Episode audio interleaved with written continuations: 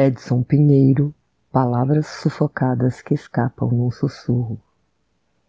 Ouço o peito rouco de um pouco de dor. Sinto gosto fosco, que mudo virar dor. Vejo o som que escapa, sussurrado, desafiador, e converta o preto e branco em cor.